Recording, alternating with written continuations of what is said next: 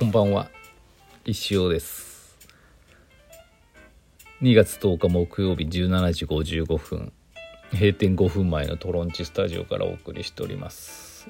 今日めちゃくちゃ寒い。この岐阜市はねどうだろう。お昼前朝からはちら朝から9時ぐらいから雨降ってたんですけど仕事しててヒュッてねこう外見たらにはもう雪が降ってましたね。結構大きめのボタン雪っていうんですかね。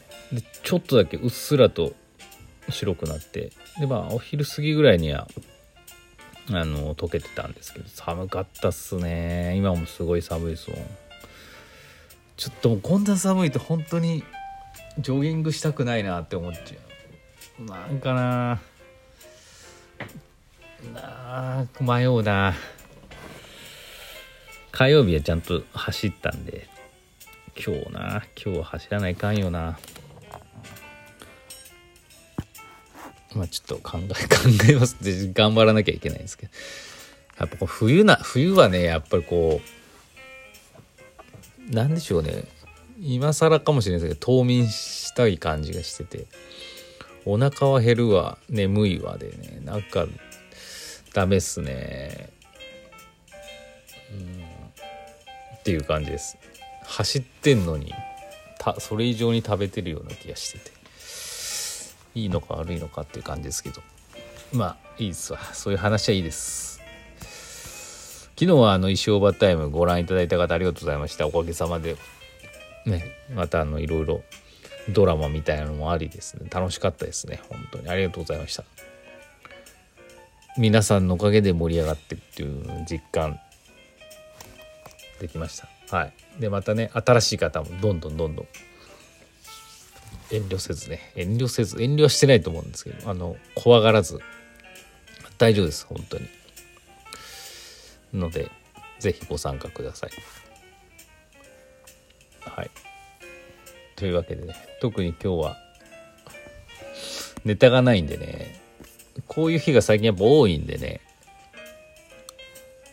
あのお便りはあるんですけどお便り行く前のフリートークのネタがないんで、ね、ちょっとツイッターのトレンドとか見ながら答えてみようかな。フィギュア男子。日本なんていうのかなこの子は。なんとか優馬選手と宇野昌磨選手がメダル。羽生選手は4位ですか。なんかあれ最初失敗したんですよね。でもここまであの8位ぐらいだったんですよね。ここまで来たってやっぱレジェンドはすごいですね。はい。何のもう見てないから。何の感想もない。すごいですね。そのやっぱフィギュアって。女子ちもう分かんないですけど。羽生選手はねもう本当に絶対王者的な感じでいたけどそれを越すね日本人がまた2人もいるっていうのは逆日本の層は厚いんだな。とすごいですよね。いや今フィギュアスケート男子人口って多分まあ他のスポーツに比べたら圧倒的に少ないんだと思うんですけどこの日本で代表を勝ち取るのがもう至難の技ですよね、うん、っていう感じです、はい、特に感想はないです。あのちょっと前にその今東京オリンピックどっかでやってるみたいですけど全部ツイッターのこの誰かのつぶやきで知るんでね私。なんかあのスキージャンプの方もなんかなんか制服そのユニフォームがなんかよくわからない違反で失格になったんですよね。それなんかすごいですよね。なんかもうでもそれがルールがあるってことはやっぱそのなんか記録に左右しちゃうんでしょうけどそういうなんかユニフォームって別にどうなんやろ。選手が勝手に改造するようなもんじゃないし供給するがメーカーがあるはずなんで多分。そこをね知っててそういう改造してんのかどうか分かんないですけど。ごめんなさい。あの全然詳しいこと分かんないんで適当に喋ってますけど。そんなんで失格かわいそうだなって思いましたけどね。まあでもルールで明記されてて違反してるならまあ仕方ないんでしょうけどね。なんともそれはもう言えないですけど。でもなんか適当に喋ってますけど。そのランダムで検査されるみたいですよね。運が悪かったっていう。んですかね。よくわかんないですねもう。もう何でもいいじゃんみたいに思いますけどね。ダメなんですかね。そんなこと言ったらあの身長とかもさ相当ハンデじゃないですか。だからもう身長とかさそういうのは別に違反でも何でもないわけでしょ。ねもう身長そのものがもう反ねその高い低いどっちが有利か分かんないですけどスポーツによって異なるでしょうけど。そこはあのノータッチなんでね。それを埋めるためのなんか小道具ぐらいいいんじゃねえのって思いますけどね。あの話は変わるけどよくショート動画見てると海外のラジコンみたいなやつでロボットなんていうのなんかこう相手をぶっ潰した方が勝ちっていう。でリングの中入ってて四隅にいろいろなんか壊れるやつとかハンマーがバンバン叩かれるやつがあってラジコン同士でとにかく相手を壊した方が勝ち動けなくした方が勝ちってやつがあるんですけどあれすごい面白いですよね。多分ルールないんでしょうね。あのどういう改造してもいい。なんかちっちゃいやつもあれば大きいやつもあるしどういう武器を搭載してなまあなんかあるかもしれないですけど水は使っちゃダメとか。ある程度なんか見る限りはですねあの武器とかもいろいろあってね面白かったですけどね。ああいうぐらいやっちゃえば面白いねもう何でもありみたいな感じにして戦わした方が面白いのにねって。思いました。はい。特に中身のない中身のないオリンピックトークでした。じゃあお便りいきます。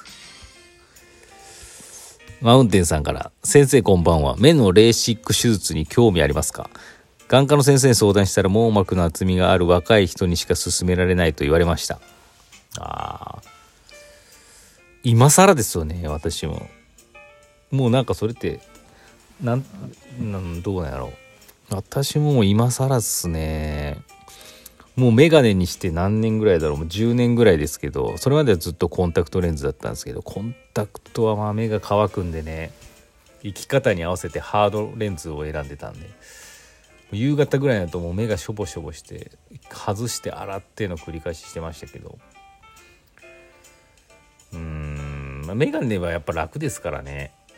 メガネでいいやと思っちゃうけどまあうんそれはもちろんねレーシックでちゃんとうまくいって視力良くなるメガネなしでいいってなるとまあそれに越したことはないですけどね、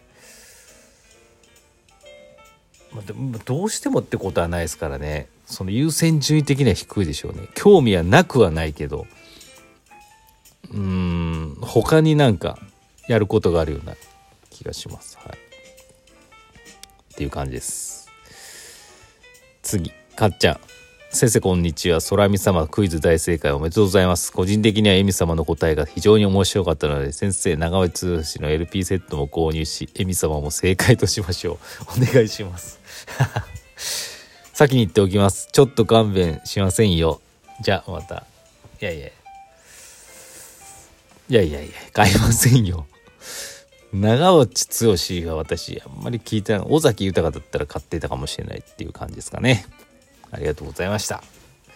以上です。あと2分半ぐらいありますけど。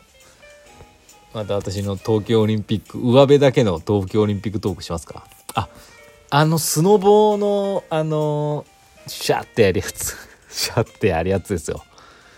シュワンってこうあの円柱を半分に切ったようなところでシュワンって高く飛んでくるくる回りながらシュワンってやるやつあるじゃないですか。あれでなんとかって 適当な名前が出てこない。日本人の人結構決勝進出しててあのー、すごいですね。予選1位だってあの人すごかったですね。そのツイッターで見ましたけど飛んでるの。めちゃくちゃ高く飛んでますよね。はい。なんだこのトーク。あれは金メダル取れるんじゃないですかね。あのショーン・ホワイトっているじゃないそれの人だけずっと覚えてる。レジェンドですよね。